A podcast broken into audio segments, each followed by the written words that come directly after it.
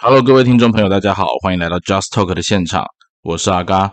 好久不见，今天阿嘎来跟大家聊聊最近我在忙的创业这件事。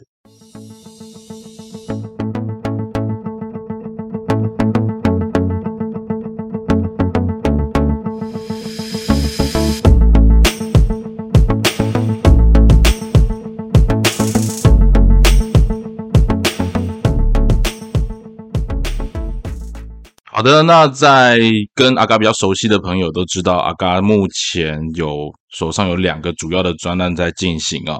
那其实对阿嘎来说，这并不是我的第一次创业。我目前在现在的创业项目之前，大概有呃手头算一下，大概总共经历过八个项目。对，那八个项目里面，呃，目前还在持续 run 的公司还有四间。那有四个项目在执行的过程当中，它并没有如我们所预期的那样成功，所以后来有解散。那在这一次阿嘎的创业里面，跟过去有几个比较大的不同哦。那我觉得之前我在我的 Facebook 上或者是在 Podcast 上面也跟大家分享过，就是我有考虑想要将这一次的创业过程，呃，录在 Podcast 过程当中跟大家做一个分享。因为对阿嘎来讲哦，我觉得在台湾的环境里面要做一个创业，我们做 start up 的部分，真的没那么容易啊，真的没那么容易。呃，最明显的一件事情是，台湾的资金或者是投资人的市场格局，跟国外的资金比较起来，真的比较不容易。哦，阿嘎举个例子来讲。当时我在美国，我在 Texas 的时候，那时候我还是一个呃呃婚姻治疗师。那在做一个婚姻治疗师的背景里面，我跟人家提到说我想要去做一个 EAP 的服务啊，EAP 是员工协助方案的公司。那其实，在国外或者是在欧美，这样的公司是非常盛行的。那阿嘎从这过程当中，我们找到了几个有趣的商业模式，还有。我们真的能够希望解决呃企业在聘雇人事关系上面的一些核心问题，尤其是在员工离职的这一块，我们希望能够多花一点心思去做琢磨。呃，这个地方阿嘎帮大家科普一个小知识哦，在台湾啊，或者是说在我们中华民国的国内，你可能会觉得劳工的薪资条件往往不若预期。那劳基法的逻辑呢，其实也很有趣哦。台湾的劳基法其实属于工厂法，它是一个很年代很久远的一套法律，所以他在面对劳工的权益的时候，他你看到他会固定工时，然后甚至做很多的要求。对于劳方跟资方，有时候阿高会说实在的，我觉得劳基法对台湾的劳资双方都并不是一个很好的法律，因为它其实在产业的发展上面给予了非常多的限制。那不管怎么样。劳基法作为劳动条件的一个基本法律，很多台湾的企业是把它当成公司的最高标准。那它的全名叫做劳动基准法，理论上是应该是说这间公司的基本标准。而对很多公司来讲，它反而变成是最高标准。而我有符合劳基法啊，这句话在那个台湾的企业或增材的厂商里面，这句话竟然会成为大家会先问的一件事情。其实这也反映了我们劳工市场的一个可悲啦。就是我连符合最基本的标准都可以变成是厂商拿来说嘴，或者是引进人才的一个招牌或噱头。那这个在国国外的话是完全不一样的。在国外来讲，劳工关系一旦你处理不好，法院经常会裁罚的是那种呃损害性赔偿或惩罚性赔偿，那个金额是非常恐怖的。就拿最近大家应该都蛮熟悉的一家公司叫 Tesla。那 Tesla 它在呃美国的部分，它前一阵子因为德州厂他们大量的亏损，那核心的关键原因就是因为中国大陆的一些零组件没有办法到 Tesla 厂去组装。那你想想看嘛，你车壳放在那边没有零组件组装，不就每天都在烧钱吗？哦，所以在前一阵子的相关财经资讯里面披披露出来的是，Tesla 在前一阵子光德州厂已经赔掉好几十亿美金，这个金额是非常恐怖的。所以，Tesla 的 Tesla 工厂里面，他们一定会想尽办法的去做人员上面的能力开销的一个呃那个 debug，就是省下一些钱下来。那所以他会有一些劳工的 layout，就是把劳工给资遣掉。那刚好就是前面两位劳工在被之前的时候就对特斯拉提告，就是他没有符合法令所规范的预告期，就是当天就直接要他们走，那也只给了一个礼拜的呃资遣费，而这件事情引起很大的不爽哦。那刚好在前一阵子又有一个判例出来，是特斯拉的员工对特斯拉的这间公司提出告诉之后。他获得一千五百万美元的赔偿，哦，也是根根据劳工条件当中去做处理的。那当然，那个原告就是那个员工，其实并不服啦，他觉得他的损失不止这样，所以还是做提高，那是后话哈。那阿高讲哦，其实在美国里面，呃，这种劳资关系的争议，常常会让公司做出很多损害性赔偿或者是报复性赔偿，很恐怖的一个金额哈，所以。在美国里面，所有的企业你要 hire 每一个员工的过程当中，你都必须要仔细的去思考。那甚至是未来他的解雇离职都有相关的法定程序要走。那你想想看，特斯拉这么大的公司，他怎么可能会忽略掉这个部分呢？哦，所以他一定有一些是在程序执行上面可能会有的认知上的不同。那这个地方就会回到法院上面的攻防。那阿嘎当初在创立的 EAP 公司呢，我们就是希望可以解决。呃，劳工在尤其在那个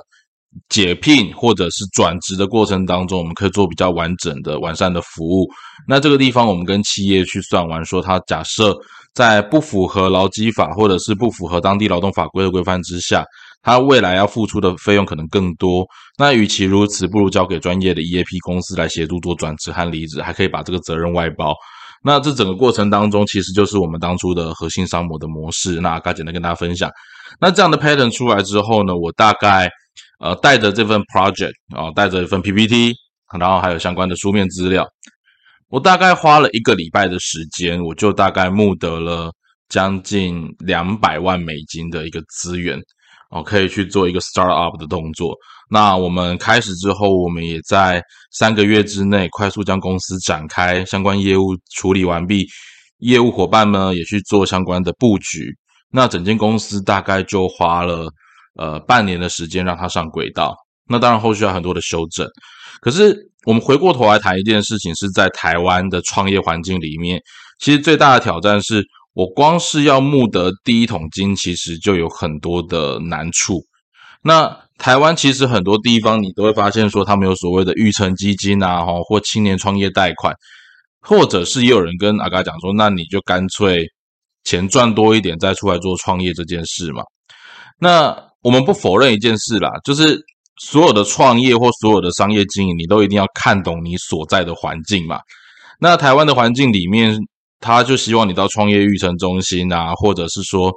呃，从青年贷款的部分开始着手，或者是你自己身上有一桶金，那开始做这样一个服务项目跟内容。那我觉得这个地方对年轻人来讲，或者是对于想创业的人来说，相关的募资管道其实并不容易的。那还有一个更核心的问题是在于说，其实我觉得这不晓得是不是跟我们的地域有关哦，就是我们所处的场域，台湾是一个狭小型的海岛，所以其实。呃，像阿嘎在前一阵子跟蛮多企业主在讨论我的商模、讨论我的简报的过程里面，企业主们大部分会希望的是多快回本。我相信这是很多企业家一定都会问的问题，没有错。但是在多快回本之下，我发现大部分的企业主在面对估值这件事情是比较陌生的。那我们换个角度说，你可能说他是苦干实干。所以对实质上面可以入袋的金额比较感兴趣，但对估值这件事情就比较没有太大的信心。但是在像阿嘎是从国外创业回来的，我们在国外的时候，公司最重要的事情就是冲估值。我讲现实一点就是冲估值，因为呃一间公司的成长，它可能你早期你有一些早期的收益，当然很好，但是估值是可以让公司跨过。许多现实当中的门槛，让它持续茁壮的一个例子。呃，阿嘎举个例，大家生活当中常经听见的 Uber e a t 跟 Food Panda 这两家公司，其实他们大部分时间都还在亏损的状态。然而，为什么他们可以撑这么久，还可以持续服务众众多的人民？就是因为他们的估值够高，让市场上投资者愿意从资本市场里面去协助他们，让他们将这个模型持续的发展下去。那他们也努力在寻找着。呃获利的模式，甚至从他们的模式当中去创建更多有效的服务资源管道。那今天回过头来，我们在提到我们的商模的过程里面，呃，我觉得台湾的公司或者是投资界的思考方式，很少人能够从估值的角度去做思考。哦，很少人能够从估值的角度去做思考，所以大家会算的大部分都是当前的利润。那这个地方，阿嘎其实也会有一个思考，就是说，我们的公司或者我们的企业，为什么大部分都还是以中小企业为主？我们很难做到一个有真的具有国际化规模的公司，或者是说这样子的公司在台湾的产业比例其实是相对是比较低一点的。而面对像当时我们在国外做工作的时候，阿刚那间 EAP 的公司，我印象中我在第八个月我就将业务拓展到了欧洲，甚至是南美。那我觉得当初在做相关国际布局的过程里面，往国外发展或者是往下一个不同的市场去发展，那本来就在我们的 milestone 的规划里面。但在台湾，呃，这个部分的执行难度真的颇高。那很多人光是呃，台湾市场的份额，说实在的，台湾市场的份额并不大，它也真的不能够养活很多的人口，甚至它很难产生有效的经济规模，所以我们必须从民生的角度去做着手。那啊，刚才分享到这个地方的时候，呃，我要跟大家报告一件事情，就是我目前在做的项目其实是跟教育有相关的内容。那呃，熟悉阿刚的一些成长历程的朋友就会知道。呃，对阿刚来说，我在从小到大其实都没有进过补习班，我对补习班的生态跟领域里面并不熟悉。可是我的算是打工吧，蛮早的一份工作就在补习班里面当老师。哦，我是透过教学这件事情认识补习班，去了解补习班的运作，了解一些补习班的操作手法。那后来修了教育学程，比较多的时间是投注在呃我们所谓的偏向教育或弱势辅导。那甚至是因为我本身科系的关系，所以我在学习辅导领域上面也有很多的兴趣。那后来就算到了国外读书，到回到台湾的时候，我们还是着重在补救教学这一块有蛮多的兴趣跟嗜好。因为对阿嘎来讲，我觉得教育是我们每一个人最起码、最起码能够完成的一件事情。也许你不见得是从国民义务教育里面得到你所要的资源，但你在社会上面，你有很多的学习管道。不管是图书馆，或者是现在网络手机上网，你就可以找到很多的资讯。那只是说，在时代的变化里面，我们都可以发现一件事情：对学习有兴趣的人，其实可能就是固定的那一群人。那有没有想过一件事哦？一个国家的竞争力，其实跟它的学习力是有很大的关系的。它人民对知识的需求，对于学习这件事情的动力，会影响到这间国家它的。创造力、生产力、发展力，你会觉得我在画一个大饼，但是你可以仔细思考看看，阿嘎说的是不是跟你现在？假设你是一个职场的职员，你多久没有好好的学习了？哦，或者是你看着你的孩子，你会希望他用什么样的方法学习，能够让他有比较好的一个学习成效？那你也可以从另外一个角度看，就很多的家长会希望孩子可以去补这个、补那个、学这个、学那个，可是为什么自己反而是不学习呢？哦，所以其实在这个过程里面，我们是不是把学习都只留在有读书的阶段，就是有进入校园的阶段才叫学习，而离开了校园之后，我们的学习反而就变少了。那当然，学习这件事情不只是只有书本，它有很多的知识技能，比如说像烘豆哦、烘咖啡、做点心、厨艺等等之类，这些都是学习的内容。那对阿嘎来讲，我觉得只要人有学习的需求。所有的学习都应该能够被等价给量化。那在台湾的教育环境，或者是我们国内的教育环境里面，有一个比较大的问题是，我们的教育取得非常的便宜哦，非常的廉价。你可以想想看，在你国小、国中、高中的时候，呃，阿刚那个年代的朋友可能会比较没有那么深的印象。但是说实在，你现在走入校园现场里面，呃，各家出版社撒的资源绝对不会少。哦，那些讲义啊，或者一些参考书的资料，甚至题库的量都不少。可是有没有想过，这些题库或者这些题目，甚至是这些印制的成本费用，它对于当初在设计或者是在制作过程当中，它都是很高的一个成本。那你说出版社他用 free 的方式送给你，这是一个他们愿意的方式，但是大家都知道这会吃掉出版社所有的利润。那对阿嘎来讲，我的目标就是，我希望可以创造一个目标，叫做大家既然都有学习了，那你的学习力能不能成为取得生活资源的一个凭证？啊，这是阿嘎想要做的事情。简单来讲，我的模式叫做边学边赚。只要你有学习，不管你学的结果如何，你都可以得到相当程度的 reward。那从这个 reward 的过程里面，你可以去取得你生活当中所需的资源。简单来讲，就是你可以去买东西，或者是你可以去做一些能力上面的交换。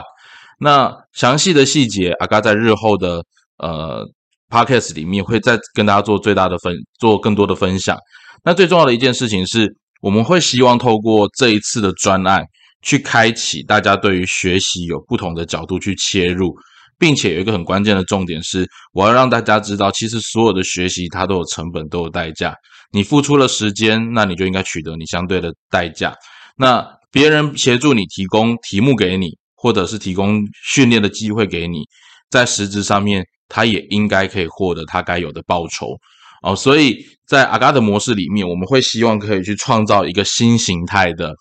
呃。教育环境，甚至把教育的学习力重新去做定义，让每个人可以因为学习这件事情，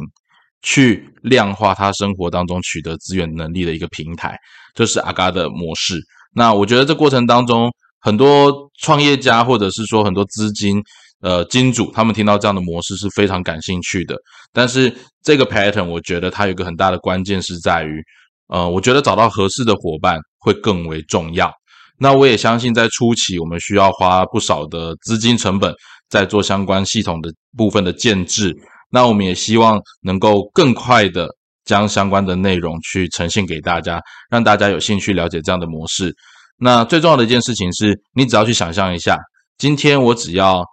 打开我的手机 App，我每天刷个几个题目，这个题目当中可能是一切去检视你对于历史的了解。对于地理的了解，对于数学的了解，对语文的了解，甚至对英文学习的了解，你透过这个简单的填答的过程里面，你还可以获得相关的报酬。那这样子的一个模式，会不会对你产生学习上面的兴趣跟动力呢？那最主要的，阿嘎提出这个模型，还有一件事情是最想要解决的，就是偏向教育的问题。我们在偏向教育里面，其实往往投入很多的资源，投入很多的资金。那其实说实在的，很多偏乡其实不缺资源，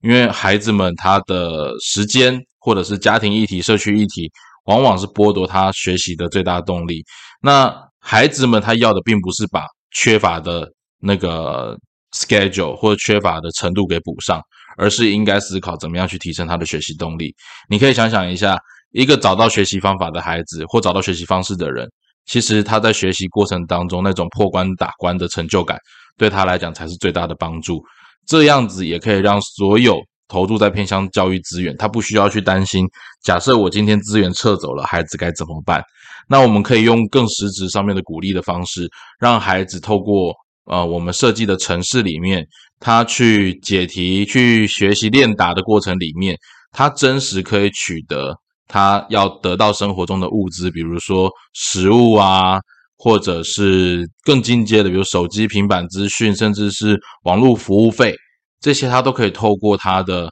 答题学习应用当中去取得他所需要的满足。那这样子的一个模式，是不是让他可以更有信心的去相信，只要我多学习，我提升我的竞争力，未来我在社会职场上面，我就有新的可能，甚至是为自己创造更好的生活条件。呃，阿嘎这集里面曾经提到 Tesla，那大家知道 Tesla 的老板就是 Elon Musk。Elon Musk 他有一个非常大的特点，是他非常喜欢阅读，他阅读的量非常的多，阅读的种类非常的广。那这个部分，呃，阿嘎没有办法跟 Elon Musk 去相比，但是呃，认识阿嘎的朋友也很多人跟我分享说，他觉得我可以了解不同领域的东西很多。其实我的关键还是来自于广泛的阅读以及广泛对学习的兴趣。所以阿嘎希望我可以透过一个模式，去让孩子们对于学习这件事情提高他的学习兴趣，甚至在成人教育的过程里面，你今天假设你要考国考，你要考检定，那这过程当中你可能是为了某个凭证而努力的，但你的努力其实都不应该被白费。所以阿嘎希望创造这样子的一个呃有趣的学习生态系，让更多人在你学习过程当中，你都可以取得你该有的 reward，进而去改变你生活的条件，创造属于你的美好生活。那这是阿嘎简单先跟大家初步介绍一下我的 Learn to Earn 的模式。那更重要的事情是，假设你也有兴趣，